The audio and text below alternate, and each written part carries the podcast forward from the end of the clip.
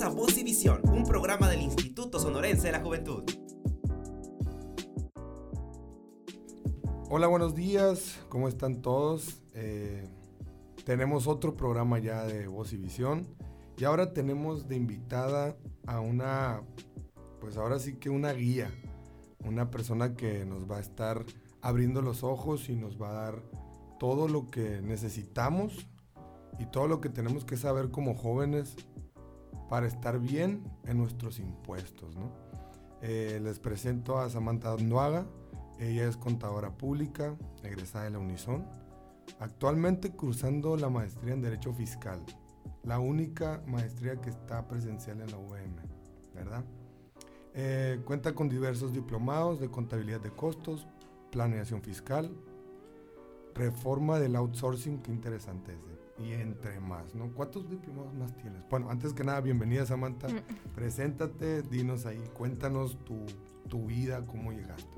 Pues buenos días, tardes. Eh, pues muchas gracias primero por invitarme. Es un súper honor para mí que pues me hayas invitado a este espacio. Y gracias por decirme guía también, que halago. Si es una guía, pues al final de cuentas nos vas a dar el rumbo, pues. Claro.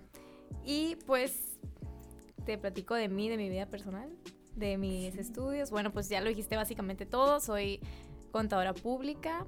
Egresé en el 2018, si mal no recuerdo. Aquí dice 18, ¿eh? Sí, entonces sí estoy bien. y actualmente, eh, pues soy asociada en un despacho aquí de Hermosillo, se llama del FM y Asociados. Okay.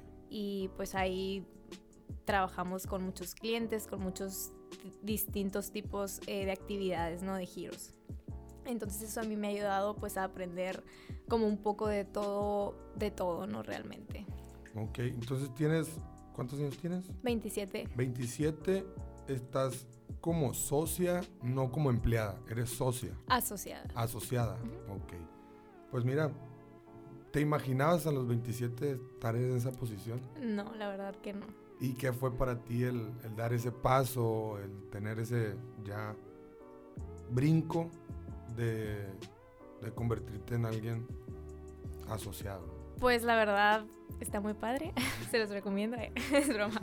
No, la verdad pues sí es como una realización profesional para mí y pues también estoy como agradecida, claro que sé que ha sido por el fruto de pues de trabajo constante, ¿no?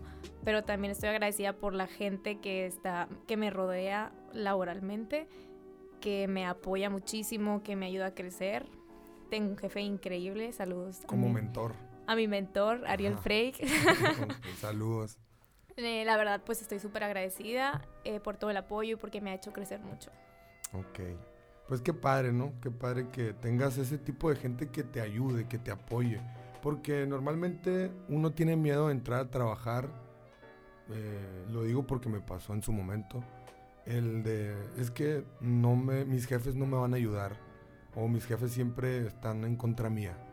Y, tener a una persona que sea como tu mentor, que en vez de que te juzgue o te regañe, te guíe y que te vaya diciendo los rumbos y el teje y maneje de todo este medio, de todo el asunto, ¿no? Porque cada quien está en su, en su mundo, a final de cuentas. Está padre porque te ayuda a aprender más la te los ojos más rápido. Sí, la verdad que sí, creo que también depende mucho, eh, o sea, por ejemplo, yo que me siento tan apasionada con mi profesión, porque realmente siento como una pasión por todo esto, eh, siento que fue mucho por cómo me lo enseñaron, ¿sabes? O sea, creo que él como que me transmitió un poco de, pues de lo bonito, del lado bonito, porque muchas personas hasta me han preguntado como que, ¿de verdad te gusta? O sea, ¿en serio? Y yo... ¿En, serio es tanto el gusto que Sí, y yo, pues sí.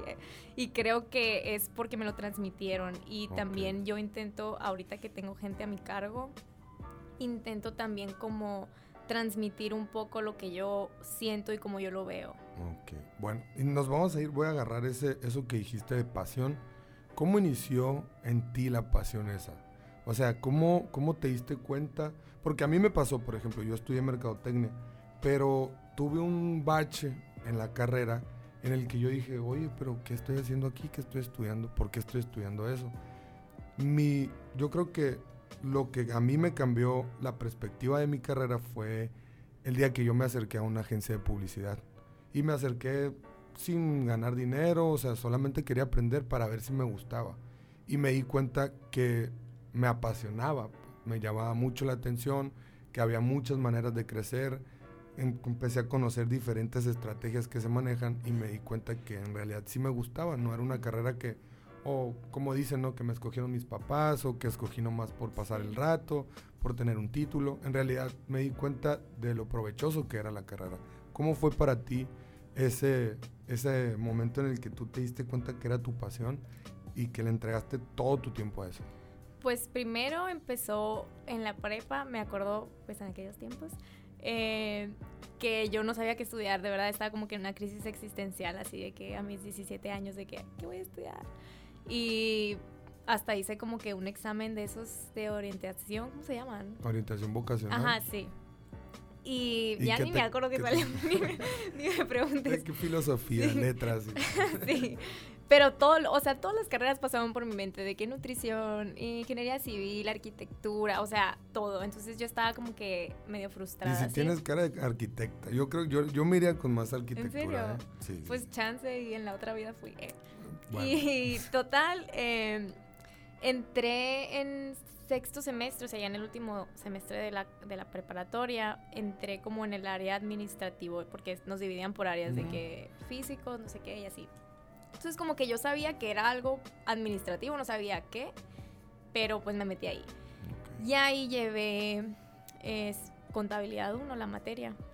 Y desde ahí fue como de que me enamoré literal, como que del cargo y el abono. eh. Pero, pero eh, es que es lo que te digo. Por ejemplo, yo era contabilidad a la, a la bestia.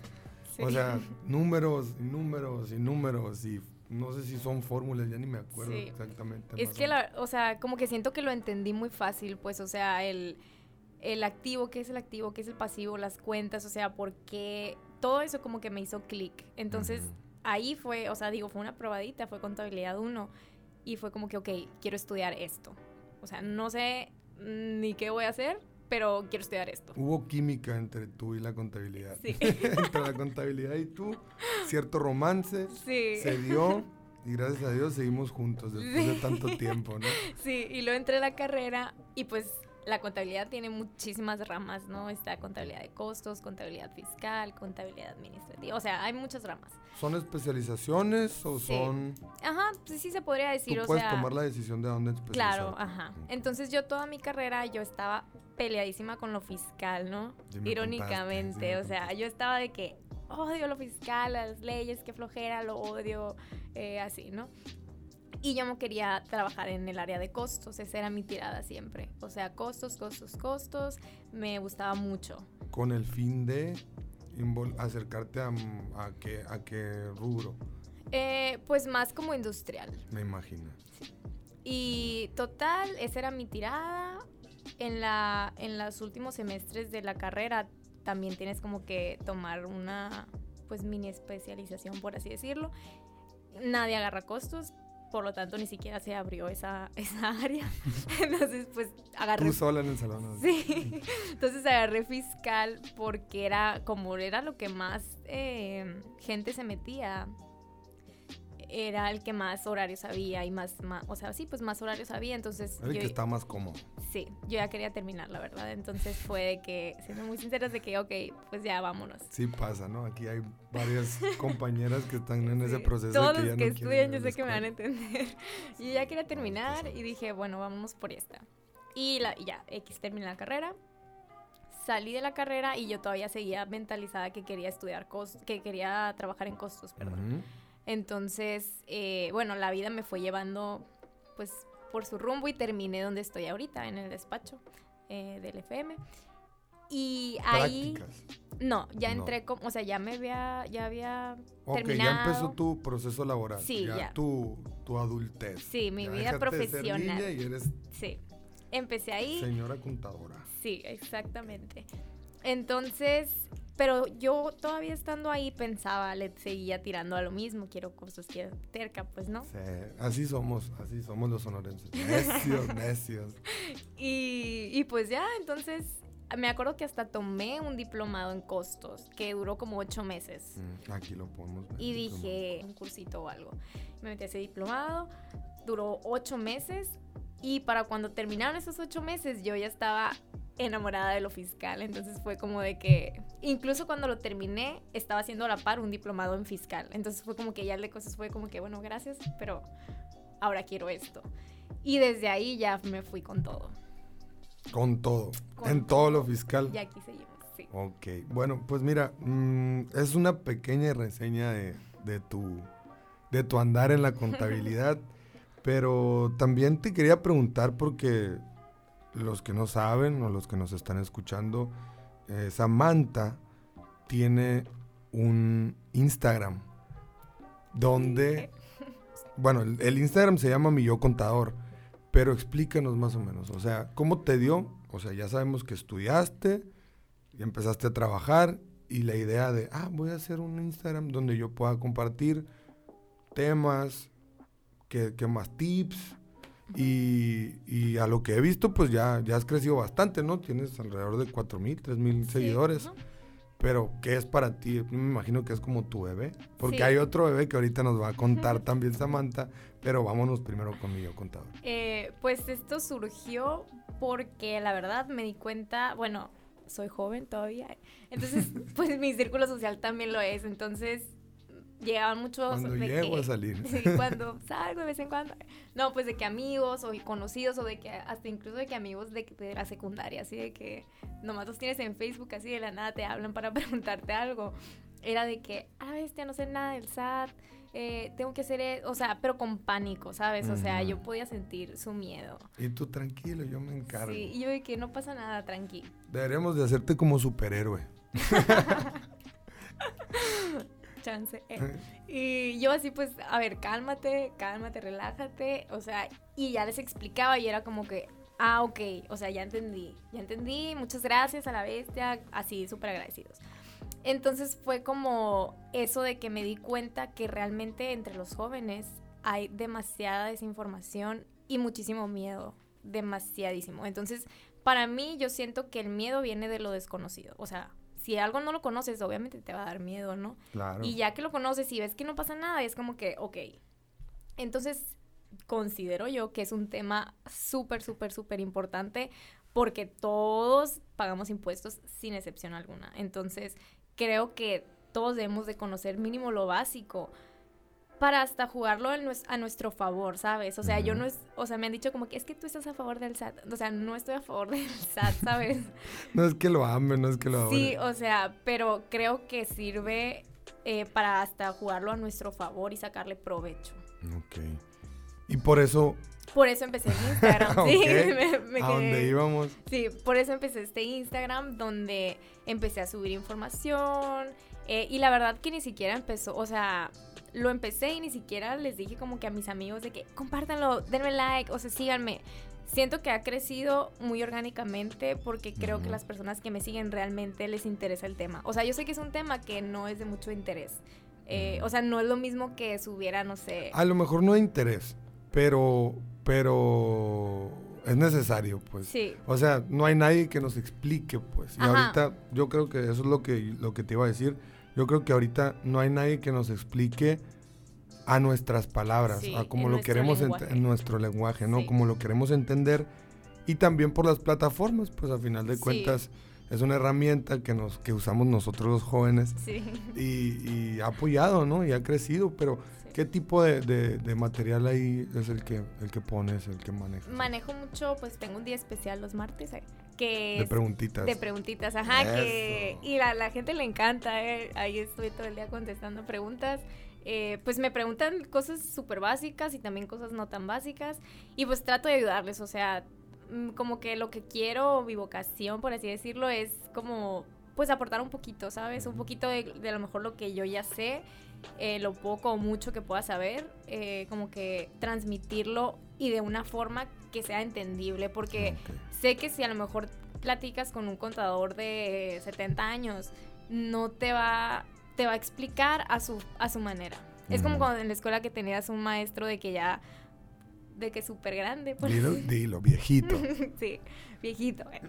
Y pues, o sea, que explica ya diferente y es otra escuela y no le Mm. entiendes nada, ¿sabes? Entonces no es lo mismo que toque un maestro joven que se, pues que tenga tu mismo lenguaje. Sí, y aparte a ti te ayuda a estudiar, ¿no? Yo Sí. pienso que cuando empiezas a ex- a explicarle a la gente es cuando empiezas a aprender Sí. más tú, pues. Totalmente. Entonces eso está padre y está muy, muy, muy fregón que, que tomaste ese giro, diste ese giro y no es con el fin de hacerte influencer, supongo, Sí, ¿no? no. Ni eh, con el fin de cobrar por contenido, ni Ajá. que subir una foto, sí, ni no, nada. para nada. Simplemente por apoyar, pero te ayuda a ti como es para estudiar, Sí. para estar más en Sí, contacto. y me, me obliga a mantenerme actualizada, ¿sabes? a veces, aparte que me preguntan algo que puede ser básico, pero que a lo mejor nunca lo había pensado. Entonces ya me quedo como que dándole vueltas y me meto a investigar un poquito más. Entonces como que sí me obliga a estar actualizada y a seguir aprendiendo. Eso- eh, y eso es lo vital, o sea, seguir aprendiendo porque vas a, se te va yendo el tren si no estás actualizándote. Sí. Y eso es en todas las carreras, no nomás en contabilidad, ¿no? Totalmente. Y pues eso es una recomendación que les puedo dar. No soy nadie para recomendarles cosas, pero sí, traten de actualizarse siempre, traten de estar en, en lo de hoy, lo de moda, lo que, se esté, lo que se esté escuchando, lo que se esté haciendo, porque eso te va a ayudar a ti a crecer y seguir avanzando en cualquier rubro, cualquier en cualquier sí. ámbito, ¿no? Bueno, ya platicamos, ya te conocimos, este, ya sabemos de tu, de tu red social, de tu, mira, se me fue el de mi de Instagram. tu Instagram, de tu perfil. Y, y ahora queremos irnos al tema que nos da miedo. Hasta a mí me da miedo, es a lo que venimos, a lo que venimos a practicar, que es un tema que lleva por nombre impuestos para principiantes. Ok, impuestos para principiantes. Pero ¿por dónde empezamos? Pues por el principio. no, pues sí, obvio, obvio que sí, pero ¿qué crees que es lo más importante o de dónde tenemos que partir para conocer un poco más de este tema? Creo que pues es, como dije, desde lo más básico, o sea, ¿qué son los impuestos? Porque a lo mejor y mucha gente le preguntas, oye, ¿qué son los impuestos? Y de que, pues, sé que existen, pero no sé, ¿sabes? No sé qué son o para qué son. Ok. ¿Qué son los impuestos? los impuestos son... Yo no sé. Es como, pues, es como el tributo o la contribución, la partecita que da cada habitante en un país, que se llama, pues, cada contribuyente, para que el país subsista. O sea, para que el país pueda vivir, básicamente, ¿no? Es obligatoria para todas las personas. Puedes decir, no quiero pagar mis impuestos. Mm, No. Si estás obligado, no puedes decir que no. ¿Por medio de dónde? ¿Por el trabajo? ¿Por, o sea, Depende, pues depende, ¿no? Depende de dónde provenga tu actividad económica. Pero de entrada es una obligación en el artículo 31 constitucional. ok. Viene la obligación, así como tenemos derechos, también tenemos obligaciones. Y ahí eh, viene el derecho, el derecho, ¿eh? la obligación de pagar impuestos. Entonces, desde ahí, pues ya no hay para dónde hacerse. Ok, entonces tenemos los impuestos. Eh, ¿Cuál es el porcentaje de impuestos? ¿Varían los impuestos? Eh, ¿En base a qué se miden? O sea, ¿cómo, cómo es eso? Pues varía, varía totalmente el régimen en el que estás. Eh, para darte una idea, por ejemplo, el ISR, que es el impuesto sobre la renta, es un impuesto que tú pagas por tu, por tu actividad, por así decirlo. O sea, por, bueno, ahí ya cambió un poquito, pero normalmente se hacía sobre la utilidad fiscal, o sea, sobre tu utilidad. Es Ok. decir, yo gano, tengo mis ingresos, pero pues como sabes, obviamente con cualquier actividad también tienes gastos, ¿no? Entonces ya tienes tus ingresos, le quitas tus gastos deducibles, aquí está el meollo del asunto, los gastos deducibles y el- restante pues viene siendo la utilidad, ¿no? Ok. Sobre eso graba tu ISR, que dar un aproximado es el 30%. O sea, son impuestos e ISR también. El ISR es un impuesto. Ok. O sea, hay un- muchos uno de los impuestos. impuestos. Ajá, hay muchos impuestos. El ISR es uno de ellos. Y pues es algo que de lo que todos debemos de pagar, no por nuestra utilidad, por así decirlo, por nuestras ganancias. Entonces a mí me gusta es, eh, ponerlo como que pues tenemos un socio, ¿no? Un socio extra siempre, o sea, que se va a llevar la tercera parte de tus ganancias. Ok. Y ese socio es México. está, está, se escucha muy frío, ¿no? Sí. Pero, pero pues tienes toda la razón. Este, mira, me quedé asombrado, me quedé Te helado. pusiste pálido, Sí, sí, sí, sí sentí un poquito de miedo, ¿no? Pero pues ya, ya voy a enfocarme un poquito más con mi socio para ver cómo le puedo hacer. Acá, dijiste eh, algo muy importante, deducible, y dijiste meollo. ¿Qué es eso? El gasto, o sea, bueno, un gasto, ¿no? Si sabes que es un gasto, pues Sí. cuando gastas. Sí. Fiscalmente, o sea, fiscalmente un gasto puede ser deducible o no deducible. ¿Qué significa esto? Deducible es que tú lo puedes usar eh, para restar tu utilidad, por así decirlo. O sea, lo- hazte de cuenta que el deducible vale y el no deducible, este gasto no existió. Así te dice el SAT. Entonces, súper importante porque, por eso dije aquí está el meollo, porque tú puedes gastar, gastar, gastar, gastar, e incluso en tu estado de cuenta puedes eh, tener más retiros que depósitos, por así decirlo. Pero si esos retiros o esos gastos no son deducibles, no están amparados con una factura, hay requisitos dependiendo de la actividad, o sea, lo más básico es para que un gasto sea deducible tiene que ser indispensable para realizar tu actividad. Y es aquí donde recae mucho la actividad o giro de cada quien. O sea, un beisbolista, por ejemplo, no va a deducir lo mismo que un pastelero. ¿Me explico? Porque ¿qué necesita el beisbolista? Un guante, una pelota. Entonces, si un pastelero llega le dice al SAT, ay, aquí tengo, compré un guante, una pelota, un bat, ¿qué le va a decir el SAT? Oye, no necesitas eso para hacer pasteles, ¿sabes? Y al revés, o sea, si el beisbolista llega con un horno, es como que el SAT de que, ¿qué vas a hacer con un horno, ¿sabes? Entonces el chiste es como, pues, todos tus gastos indispensables que tú necesites para realizar tu actividad, el SAT te dice son deducibles. Hay requisitos, por ejemplo, que siempre tienen que estar amparados con una factura. Ese es como que el comprobante por excelencia, por así decirlo. La ¿no? factura. la factura. Que incluso si tú haces un gasto no deducible, así como puse el ejemplo del horno y del VAT, no es de tu actividad y aunque tengas factura, pues no es deducible, ¿sabes? Ok. Y eso, eso es para las personas que están tanto emprendedores como asalariados. No.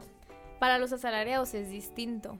O Ok. sea, tú como asalariado, tu jefe, tu patrón, eh, timbra tu recibo de nómina, ¿verdad? Tú Sí. recibes un recibo de nómina donde tú puedes ver, ah, este es mi sueldo, me quitaron impuestos, ISR, Ujú. y me depositaron ya la diferencia, ¿no? El restante. Entonces, es la utilidad que dices. ajá, es utilidad. Entonces tú ya pagaste tu ISR ahí en la nómina y lo puedes ver lo que pagaste. Pero no lo pagaste tú directamente, lo pagó tu jefe por ti. Porque tú estás trabajando para él. Entonces, él como que, no quiero decir que es responsable por ti, pero a- hazte de cuenta.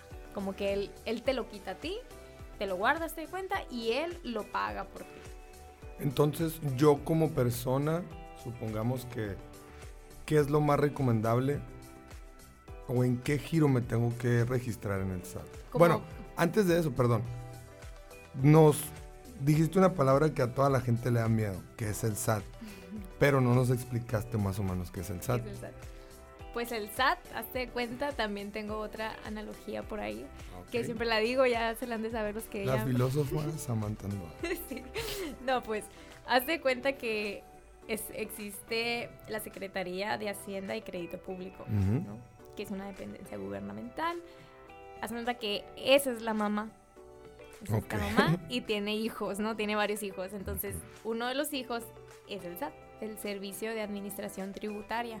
Y hace cuenta que pues la mamá le dice a su hijo, tu chamba es cobrar, o sea, es recaudar.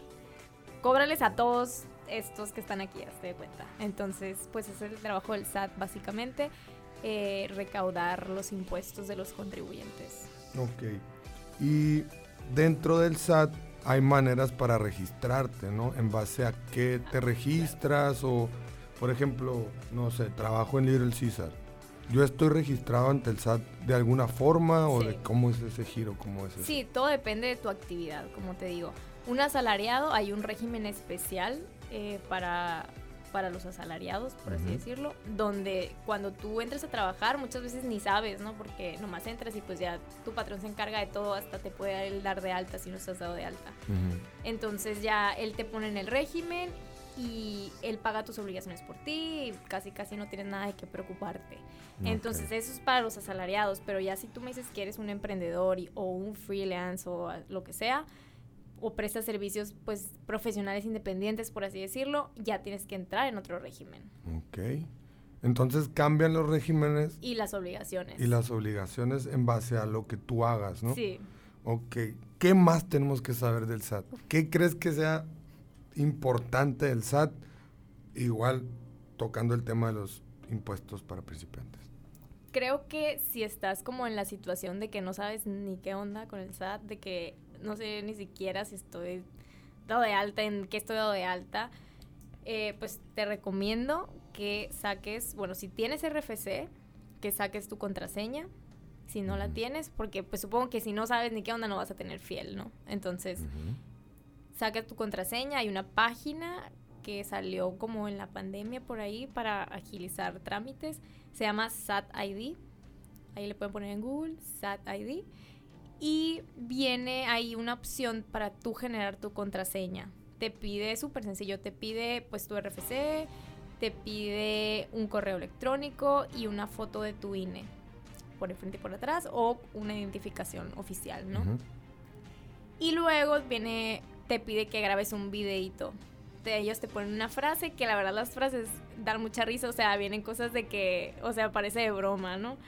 Y te grabas diciéndolo y lo envías y luego ya te llega un correo como que aceptaron tu solicitud y pueden pasar hasta cinco días hábiles. En mi experiencia he visto que pasa mucho más, pero pues en teoría son cinco días hábiles o menos, donde te llega otro correo ya con una liga donde tú puedes entrar para generar tu contraseña.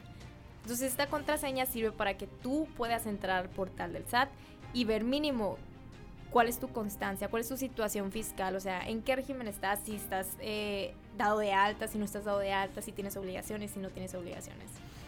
Ok. Creo que por ahí deben de empezar. O sea, primero meterte un poquito, adentrarte al tema, eh, luego tratar de hacer el trámite ese para saber bien cómo. Sí, pues para, para que sepas dónde estás parado, Ajá. básicamente, ¿no? Y, y, por ejemplo, puede haber que alguien, puede, puede existir que alguien no haga eso y cuando lo haga ya tenga cierto monto cobrado. Ah, bueno. Puede que tenga hasta multas. O sea, por ejemplo, me ha tocado un cliente que él tenía actividad empresarial y aparte era asalariado, porque puedes estar en más de un régimen a la vez, ¿no? Entonces él era asalariado y aparte empezó su negocio aparte, ¿no? Entonces, Pero no estaba registrado el negocio. pues lo empezó. O sea, cuando llegó conmigo, ya fue cuando él lo empezó, o sea, ya con su negocio. Empezó el trámite. Ajá, nomás le dimos de alta el otro régimen, donde se declaraba lo del negocio, pues lo de sus salarios aparte, ¿no? Lo de su nómina, por así decirlo. Entonces, él estaba en un régimen en el que no estaba obligado a presentar la declaración anual, Ok. porque puede que estés obligado, puede, puede que no. Entonces, él está en un régimen... Depende del régimen. Ajá. Ok. Él estaba en un régimen que ya no existe, eh, que donde no estaba obligado. Entonces no se tenía que presentar.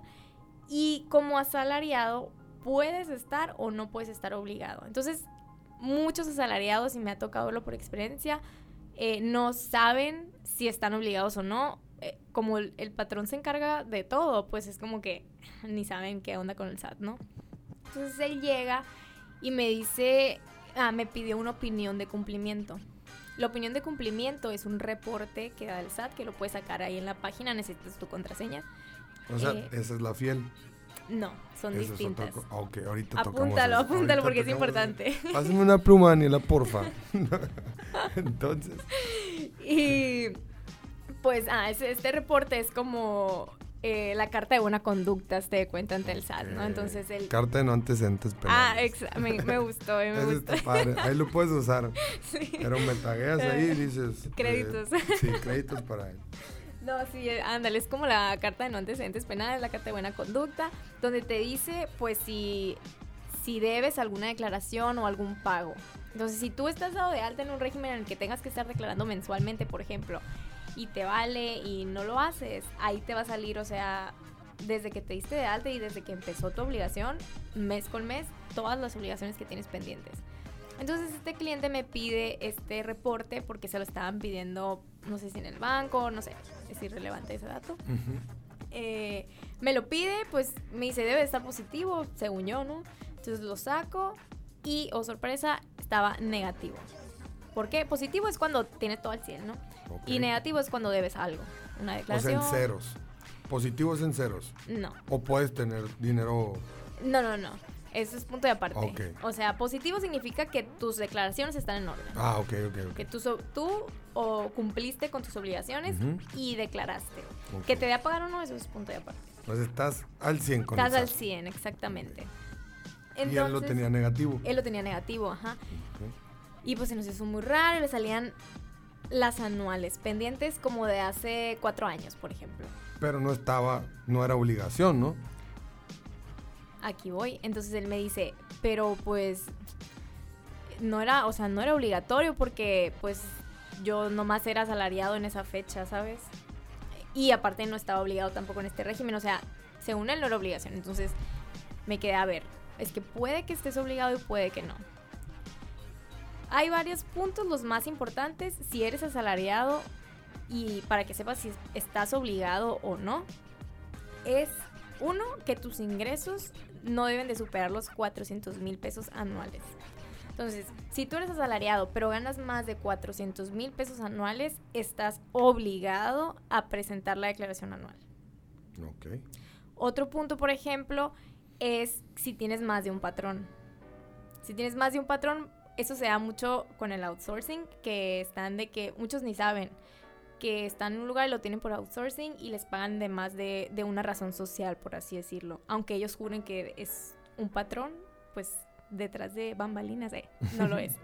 Entonces, bueno, e, en este, en, en, este cliente el caso era que ganaba más de 400 mil pesos y él pues no sabía que lo tenía que declarar, entonces ahí traía declaraciones pendientes. Total, pues ya eh, las presentamos y le dio saldo a favor.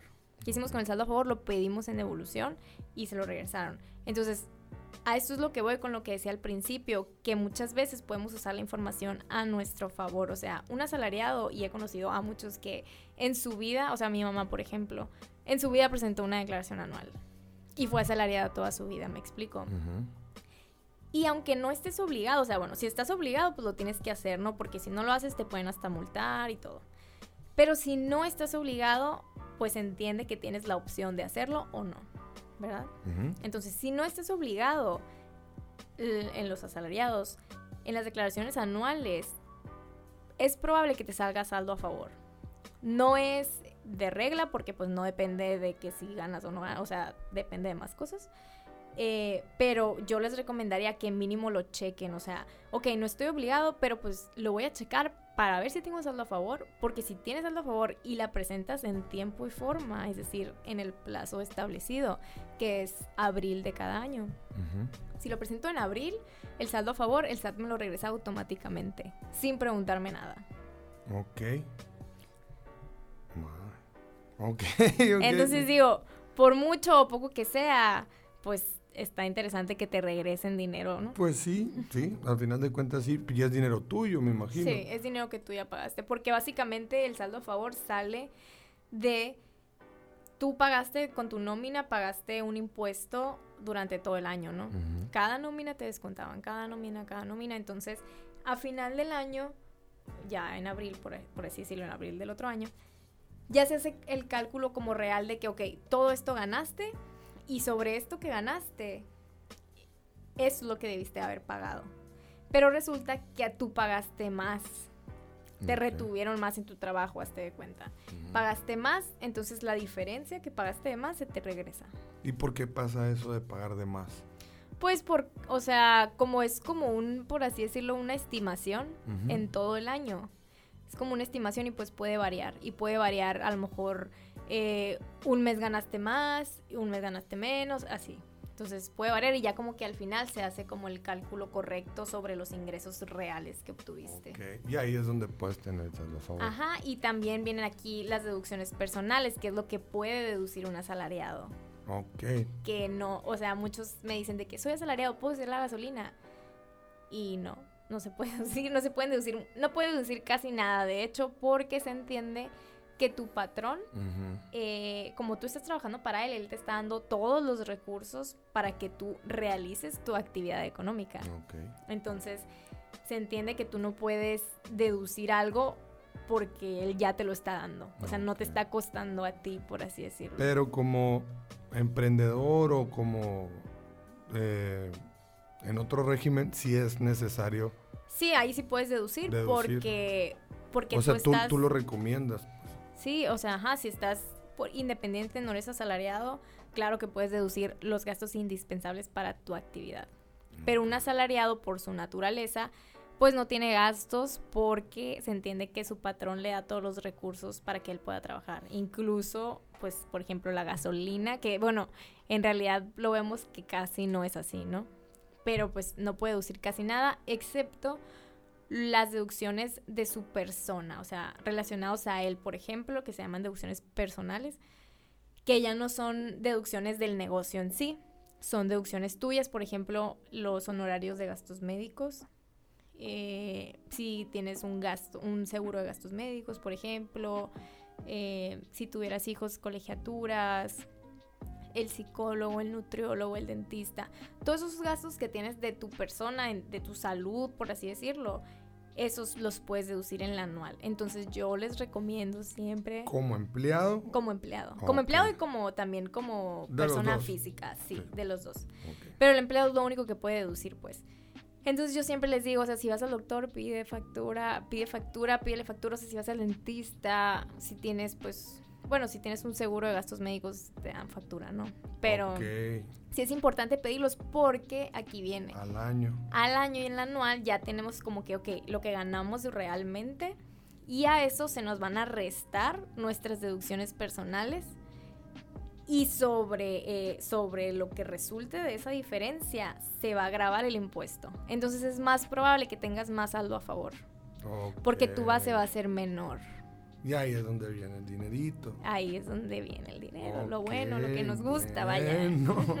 Por lo que, por lo que nos levantamos todos los días, por lo que abrimos los ojos. Exactamente. Este, mira, qué, qué interesante cómo, cómo nos fuiste llevando y nos fuiste este, explicando un poquito más. Yo tengo otra duda aquí.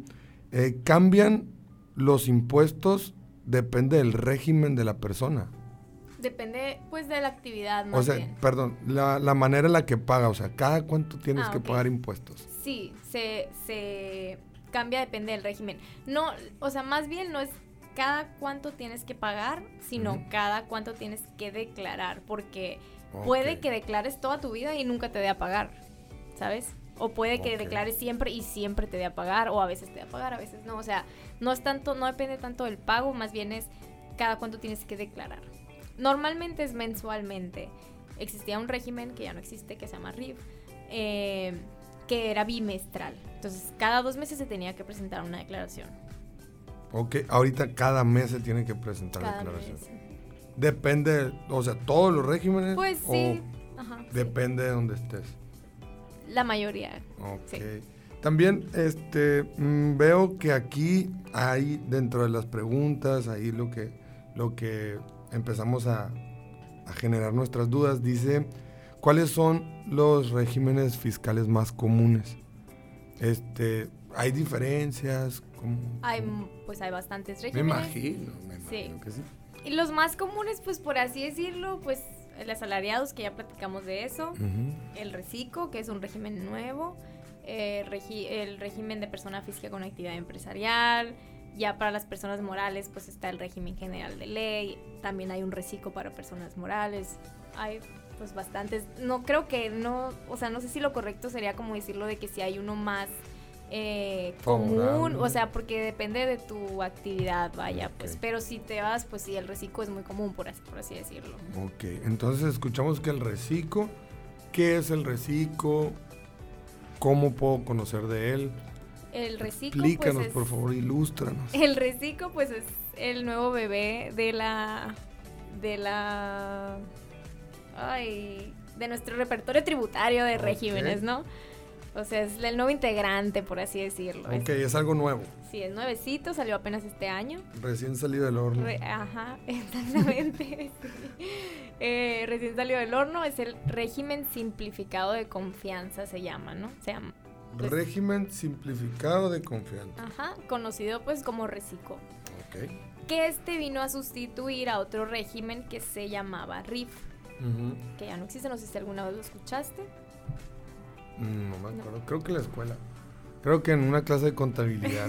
Este régimen es básicamente para los bebecitos, ¿no? Para los contribuyentes que van empezando, eh, los emprendedores, digo, no bebecitos literalmente, quiero aclarar. Sí, sí, sí. Pues, o sea, Para los que van empezando en este mundo fiscal, por así en decirlo, la ¿no? vida adulta. En la vida adulta, exactamente, de, de adultos responsables. más Responsable. que nada. Porque antes que nada, la responsabilidad. Sí. primero.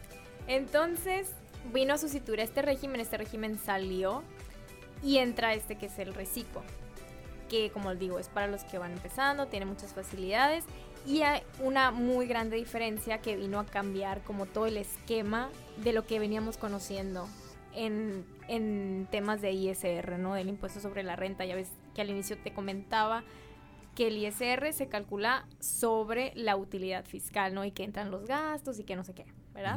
Sí. Ahora el reciclo llegan y nos dicen, pues todo lo que venían haciendo toda su vida, olvídenlo, ya no se va a hacer así. Ok. Ahora es sobre, en lugar de la utilidad fiscal, el impuesto se va a calcular sobre el ingreso bruto. A ver, vamos Es otra decir- vez. Una, dos, tres. es que me quedé así como, a ver. ¿cómo? Antes se calculaba tu ISR sobre tu utilidad, ¿no? Ajá. Ingresos menos gastos, utilidad. Y ahí viene tu ISR, pagas tu tercera parte. Los- el 30%, 30%, El socio. El socio, el socio. Ahora llega el reciclo y dice, ya olvídate de la utilidad fiscal, ya no existe. Ya no estás asociado. Ya, no, es que no es No, asociado. sigues asociado entonces. Eso no se te va a quitar nunca. ok. Ya, Entonces, olvídate, olvídate de la utilidad fiscal. Ahora me vas a pagar sobre lo que recibas en tu cuenta, pues. Sobre tus ingresos. Ok. Ya no es sobre la utilidad, ya no es ingresos menos gastos. Ahora es sobre tus ingresos. Pero ya de no hay gastos todos los ingresos. de los ingresos recibidos. Ok. Entonces tú puedes decir de entrada, oye, pues pero no me conviene, ¿no? O sea, qué ofertón de que antes te pagaba sobre la utilidad y ahorita te estoy pagando sobre mi ingreso, ¿sabes? Sí, porque pueden, puede haber otros, otros ingresos pequeños, ¿no? Que no tengan nada que ver. Eh, no, eso es punto de aparte. A ver, No, o sea, entonces. Me, me refiero a que, o sea, ¿qué es más? ¿Tu utilidad? O sea, ingresos menos gastos, utilidad, o tu ingreso total, que va a ser mayor, tu ingreso total. Entonces ahora te están diciendo que tienes que pagar por tu ingreso total, Ok, no sobre tu utilidad. ok. Entonces, pues ahí es donde digo, ay, qué ofertón, ¿no? Pero las tasas nuevas de este régimen son muy chiquitas. Si antes te veníamos manejando aproximadamente un 30%, ahora es del 1% al 2.5% máximo. Y esa tasa va incrementando dependiendo el monto de tu ingreso. Ok. Entonces son tasas muy chiquitas que la verdad, o sea, sí está de que muy bien. O sea, O sea que sí lo recomiendas. sí lo recomiendo. Si puedes entrar, sí. Hay también varias eh, estipulaciones, pero las más comunes es que tus ingresos no superen los 3 millones y medio al año. No, pues no. pues. Amalaya. Ay, no, que sí, pues sí, ahí sí. Entonces, si tus ingresos no superan los 3 millones y medio al año, puedes entrar. También otro dato, otro eh, condición importante es que no seas socio de una, pues de una sociedad, por así decirlo, de una persona moral. ¿Por qué? Porque se entiende, como dije, que este régimen es para los que vamos empezando, pues que va a andar haciendo un socio accionista en empezando apenas, ¿no? Se entiende que si ya estás ahí, pues ya estás en las ligas mayores, ¿no? Ok. Bueno, entonces el reciclo recomendado. Recomendado para, Para los pequeños. Sí, bueno, y para, dime, 3 millones y medio, sácale entre 12 meses, cuánto es, o sea, no es tan poquito el ingreso, así como que tú digas, "Mm, mm, estoy para los chicles, pues no, ¿verdad? Mientras puedes entrar ahí adelante, eh, para ISR. Para ISR esa, esa facilidad está muy padre porque las tasas son muy pequeñas. Pero para IVA, para el impuesto eh, al valor agregado, Eso no lo platicamos. es nuevo. eh, es nuevo en esta plática, ¿no? No, no en la vida. Ha eh. existido desde hace mucho, Sí. pero acá acabamos de, de Entonces, tomarlo. para el IVA se queda igual que siempre. Para IVA no cambió nada. Entonces, lo padre de este régimen, pues vendría siendo el ISR. Para IVA nos quedamos igual. Ok. Bueno, entonces, ahorita tocamos lo del IVA, pero tenía una pregunta también. O sea que es importante tú como emprendedor novato, por recién empezado, que vas empezando tu negocio, es importante el formalizarse Claro. cuando empiezas. Súper importante. Y creo que eh, no, o sea, bueno, cuando vas empezando un negocio es lo que menos te importa, ¿no? Siendo sinceros, de que Sí. es lo que ni por aquí pues te pasa por la mente. Pero sí es muy importante porque la verdad cada vez eh, se va haciendo más cultura tributaria. Entonces cada vez la gente, por ejemplo, está pidiendo más facturas. Está pidiendo más facturas de sus gastos. Entonces si llega un cliente contigo y te pide factura y tú le dices, no, no facturo. O sea, y ese cliente pues quiere deducir ese gasto. ¿Qué va a pasar? Pues se va a ir con alguien más que le pueda dar factura que probablemente sea tu competencia. Entonces, digo, vas a perder clientes por nomás por no formalizarte. O sea, si quieres crecer, si tu tirada es crecer, o sea, es formalizarte sí o sí. Porque aparte, pues si le estás tirando a tener clientes cada vez más grandes, eh, pues todas las grandes compañías o están formalizados. Entonces, de regla de entrada por ahí, te van a pedir factura. Ok. Aparte, es importante formalizarse. Bueno, digo, que si no lo haces, también te pueden multar, ¿no? O sea, es tu obligación. Volvamos a lo mismo. Es tu obligación formalizarte. Desde un principio. Claro, sí, desde un principio. Y lo recomiendo porque, o sea, muchos no lo hacen de que, ay, es que qué miedo y no sé qué, y como que les da acá, ¿no? Pero- Acá, les da acá. Bueno. Miedito, miedito. Y- pero yo les rec- lo recomiendo que lo hagan desde el inicio, porque ahí te va, o sea, tú cuando empiezas un negocio, ¿qué, qué es lo primero que empiezas a hacer? Invertir, invertir, invertir, invertir. Y obviamente al principio a lo mejor ni siquiera abres todavía, ¿no? Que estás de que local y no sé qué, y las máquinas y lo que sea. Pues todavía ni siquiera estás generando ingresos. Es pura inversión. Entonces tú al momento de estar invirtiendo estás gastando gastos deducibles que puedes deducir, vaya, ¿no? Ajá. Entonces, al momento que tú te formalices y estés invirtiendo y tú estés declarando y todavía no tienes ingresos, por así decirlo, o incluso abres y tus ingresos son muy, muy bajitos porque vas empezando, vas creando un saldo a favor, tanto en ISR como en IVA, porque estás gastando más de lo que estás ganando. Estás teniendo pérdida, por así decirlo. Ok, es una manera como de pongo en modo defensa, me defiendo. Ándale, o sea, vas acumulando un saldito a favor ahí que cuando que ya empieces a generar ingresos buenos, pues ya te va a dar a pagar hasta de cuenta, pero vas a tener un colchón. Ok. Entonces, imagínate que empieces tú gastar, gastar, gastar, invertir, invertir, invertir y luego no te formalizas, te vale, dices, "Ah, luego lo hago." Va a llegar el momento en que lo vas a tener que hacer, acuérdate de mí. Y me vas a soñar. Sí. Va a llegar un momento que lo vas a tener que hacer y vas a decir a la bestia, hubiera deducido todo lo que gasté, ¿sabes? Ok. Bueno, Samantha, nos diste un breve paseo por todo el mundo de los impuestos para principiantes, pero nos faltó un tema muy importante que es el IVA. ¿Por dónde empezamos? ¿Cómo, cómo se come? ¿Cómo, ¿Con qué se cómo? come? Pues como mencioné ahorita, el IVA es el impuesto al valor agregado, ¿no? Que es como, a diferencia del ISR que graba sobre tu ingreso o tu utilidad, el IVA graba sobre el producto en sí.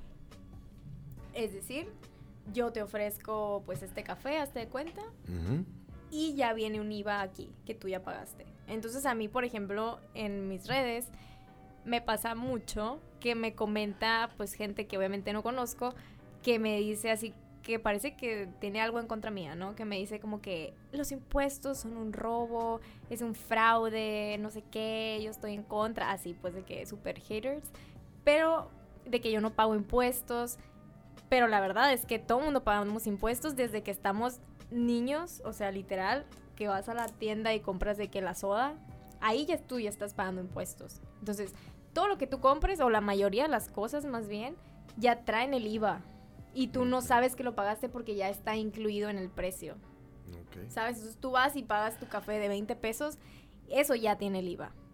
Y otro error muy común de los emprendedores es que al momento de ellos sacar su precio de venta, es decir, todo esto me cuesta hacer este café, la tapa, que no sé qué, que el agua, lo que sea. Ya, ok, me cuesta 20 pesos, le quiero ganar tanto, lo voy a vender en 30. Ya lo venden en 30, lo llegan conmigo y oye, pero es que en los 30 pesos tú no le agregaste el IVA. Entonces ahora tú lo tienes que pagar. Entonces yo siempre les recomiendo que el IVA se lo agreguen a su precio de venta y ya no me hagas caso si no quieres, si no te formalices, pero de verdad desde que empiezas a agregar el IVA, porque como te dije, te vas a acordar de mí y te vas a formalizar en algún punto y ya, o sea, ya vas a tener el IVA agregado, o sea, una amiga mía llegó conmigo la otra vez y me dice como que, pues que igual, ¿no? La misma historia, ah, no sé nada, no sé qué, acaba de empezar un negocio. Y le dije, pues de entrada, o sea, tendrías que pagar ISR IVA. Y lo me dice, pero el IVA como, o sea, y yo, pues es el 16% de lo que te estás cobrando, ¿no? porque es el 16, la tasa general. Eh, y luego me dice, pues es que no me puedo dar el lujo ahorita de subir mis precios. Y si es cierto, o sea, si eres emprendedor y vas empezando y apenas vas sacando tu producto, tiene unos meses, o sea, apenas estás agarrando clientela, te estás posicionando, o sea, ¿cómo vas y le subes el 16%, sabes? Sí. Y si no lo haces eso, si no lo contemplas, lo que va a pasar es que tú lo vas a pagar porque el IVA, hazte de cuenta, yo lo cobro cuando vendo algo y lo pago, como decía, cuando compro algo. Entonces yo nomás, el IVA no es mío, ni es de nadie. Somos un intermediario, hasta de cuenta. Entonces lo cobro cuando vendo, lo pago cuando compro algo. Está un poco confuso ahí. No. Ok. Entonces tengo a final de mes todo el IVA que cobré y todo el IVA que pagué. Entonces vemos cuál es mayor y la diferencia pues si yo le debo al SAT, se lo pago porque no es mío. Y sale de tu bolsa. Claro, porque cayó en mi, en mi cuenta. O sea, cuando yo te vendí el café, tú me pagaste el IVA a mí. Sí. O sea, está en mi cuenta. Entonces, yo de mi cuenta se lo paso al SAT. Y por el contrario, si yo tengo más IVA que acreditable, o sea, más IVA que yo eh, pagué, tengo un saldo a favor que puedo acreditar en otros meses. Ok, entonces el IVA, lo repito, tengo la boca chueca, el IVA no es de nosotros. el IVA, o sea, porque mucha gente dice que le da a pagar puro IVA, ¿se cuenta? No le va a pagar nada de ICR, puro IVA y, ay, no, no manches, me tengo un chorro a pagar. Oye, pero ni siquiera es tuyo, ¿sabes? O sea, no te lo tienes que ver como algo tuyo, o sea, no te lo gastes. Ok. Ojo, ojo con eso. Entonces, ahí va otro, otro tip de Samantha. El IVA no es de nosotros. El IVA se tiene que dar ante el SAT íntegro como llega. Sí. Como llega se va. Ándale, sí, hay que tener esa idea para, por si podemos acreditarlo a fin de mes, pues ya ahí sí te lo quedas, ¿no? O te quedas una parte, pues. Pero creo que por paz mental es mejor como verlo como algo que no es de nosotros. Y tú recomiendas, no sé si esté bien la pregunta, no sé si esté mal, tú recomiendas crear una cuenta parte del negocio o en la misma que caigan en tu cuenta que tienes personal ahí que mm, caigan? Pues mira, ante el SAT es la misma, ¿eh? O sea, ante el SAT todas las cuentas son fiscales. No existe eso de que mi cuenta fiscal, o sea, no. Todas las cuentas son fiscales y si el SAT quiere las puede ver. Pero yo por eh, fines administrativos meramente sí recomiendo 100% que separen sus cuentas. O sea, tu cuenta del negocio, pues es tu cuenta del negocio. Y ya tu cuenta con la que te vas a comer y te vas al antro y lo que sea, esa parte. O donde cae tu nómina. Ajá, también porque tu nómina ya la pagas, ya se pagaron los impuestos sobre ese ingreso. Sí. Entonces eso perfectamente lo puedes separar. Pero el chiste aquí de tener más de una cuenta que hay que cuidar es que todo el ingreso que caiga de tu actividad es decir, de tu negocio, caiga a la misma cuenta, ¿sabes? Que no tengas de que, ah, este cliente me pagó aquí, este cliente me pagó allá. ¿Por qué? Porque ahí es donde vas a tener problema, porque vas a estar omitiendo ingresos, porque nomás vas a estar reportando una cuenta. ¿Sabes? O sea, el chiste, bueno, si reportas las cinco que E- tienes, Ese es el desvío, el que dicen que es problema. pues no sé a qué te refieres con El desvío, desvío pero de impuestos. Pues, o sea, sí es una evasión. Si, si no, de- si declaras ingresos menores a los que tienes, sí es una evasión. O sea, porque, por ejemplo, si tu ingreso total son 10 mil pesos, por así decirlo, de tu actividad del negocio, ¿no? Y te lo pagaron, o sea, en vez de que los 10 mil te cayeran en la cuenta A, por así decirlo, te pagaron 2 mil aquí, 3 mil acá, 2 mil allá. Pero como tú nomás estás reportando la cuenta A, pagaste, o sea, reportaste 2 mil pesos, pues. Pero en realidad tu ingreso fue de 10. Ok. Ahí está el problema. Entonces, mi consejo es que siempre caiga todo, o sea, todos los ingresos en una misma cuenta y ya tú de ahí, ya, o sea, ya vas a pagar el impuesto sobre eso. También tus gastos deducibles, eh, tenerlos ahí. Y ya si tú te autopones una nómina, por así decirlo, que pasa mucho, ¿no? En los emprendedores de que, ay, pues me voy a poner un salario para mí, que es meramente interno, ¿no? Que se lo pasan a otra cuenta, está bien. O sea, ya que las demás cuentas solamente reciban traspasos de la primera, de la principal, por así decirlo. Y ya en tus cuentas personales, pues puedes hacer y deshacer, ¿no? Pero ojo que no caigan ingresos por ventas en las personales. Ok. Ok. Todo debe caer en la del negocio. En la del negocio y de ahí tú te pagas, te puedes transferir A otras cuentas, claro. incluso a tu cuenta personal. Sí, sí, sí. O sea, ah, me llegó nómina de mi negocio, no hay ningún problema. No, porque la nómina ya, o sea, sí, o sea, bueno, esa, la nómina de tu negocio que te autopones es meramente administrativo, o sea, fiscalmente no existe. Pero sería como un traspaso a- entre tus cuentas propias, ¿sabes? Pero tú ya pagaste ese impuesto cuando entró a tu cuenta. Ok, bueno. Pues un poquito de la plática, un poquito de los temas estos tan, pues, complejos, sí son complejos. A lo mejor para ti no, para nosotros sí sufrimos. Ya viste todo lo que sufrí para poder entenderle, me viste la cara, me viste mis expresiones. Pero hay muchas cosas que tenemos que platicar.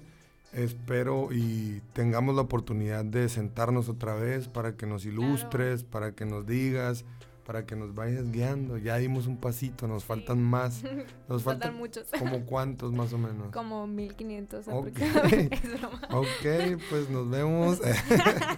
Eh, pero también queríamos también abarcar este espacio para platicar contigo sobre un proyecto tuyo. Aparte de tus diplomados, tus maestrías, tu cuenta en redes sociales, tienes un proyecto de un libro Sí, que también se llama Mi Yo Contador. sí. Cuéntanos un poquito de eso. Pues ese libro, pues nació con todo lo que les platiqué de por qué hice mi cuenta, ¿no? O sea, ese libro es básicamente una guía del SAT. O sea, lo que tienes que saber. ¿Qué es el SAT? ¿Qué es la fiel? ¿Qué, qué, ¿En qué régimen entro? ¿Por qué? ¿Qué impuestos tengo que pagar? ¿Qué declaraciones tengo que pagar? Los gastos deducibles, ¿qué son? Todo eso, como lo más básico, pues, y lo más importante es que está escrito en un idioma muy amigable. Digerible para nosotros. Digerible, exactamente. Ok, este proyecto lleva tiempo ya. Sí, ya tengo más del que quisiera. Eh, Lo empecé en agosto del 2020 Ok. y hasta la fecha todavía no está terminado, así que no me preguntes para cuándo. No, no, no. No, no, no. Pero pues ha sido un largo trabajo, más porque la verdad, pues yo no tengo ni un pelo de escritora, o sea, soy contadora, entonces a mí se me hizo muy fácil como de que, ok, se me ocurrió y empecé así con mi computadora a escribir, escribir, escribir lo que se me venía a la mente y a desarrollar los temas. Entonces, pues luego ya me di cuenta que era un trabajo mucho, mucho más eh, complicado, ¿no? O sea, no es cualquier cosa hacerlo. Y súmale a eso que se me han venido reformas fiscales que me han venido a cambiar casi todo el libro, entonces le he estado haciendo modificaciones y cada vez que lo agarro le quiero cambiar cosas, pero pues ahí va, lo estamos editando, esperemos pronto esté al alcance de todos. Pues esperemos, esperemos que sí, porque ya viste que lo necesitamos. este, y pues nada, no queda más que agradecerte por este espacio. Esperemos si ese libro nos llegue para acá, firmado y todo, Claro, con dedicatoria. con dedicatoria para Daniela Pablos y Marco García. Y pues agradecerte, ¿no? Agradecerte, dejarte las puertas abiertas del instituto para lo que tú necesites estar aquí y que nos sigas ilustrando y que sigas ilustrando a toda la gente. Te agradecemos esa manera en la que nos dices las cosas, que se nos quite el miedo, ¿no? O sea, nos das a entender cosas que son chino para todas las personas. Eh, no, no me queda más que agradecerte, darte las gracias de estar con nosotros y pues ¿dónde te podemos encontrar? ¿En qué redes sociales? Ya sabemos que mi yo contador, mi yo contador. En Instagram, mi yo contador. Esa es por el momento la, que uso. Así que ahí me pueden encontrar, ahí pueden ver contenido, pueden mandar mensajitos si quieren. Ok, responde rápido y todo. Esa te la debo. Eh. ok, pues muchas gracias Samantha. Este, ya saben a dónde acercarse, cualquier duda, cualquier cosa que tengan que, pues, preguntar o resolver, aquí Samantha nos puede ayudar. Muchas gracias y nos vemos hasta la próxima en Voz y Visión. Gracias. Esto fue Voz y Visión. Nos vemos en el siguiente episodio.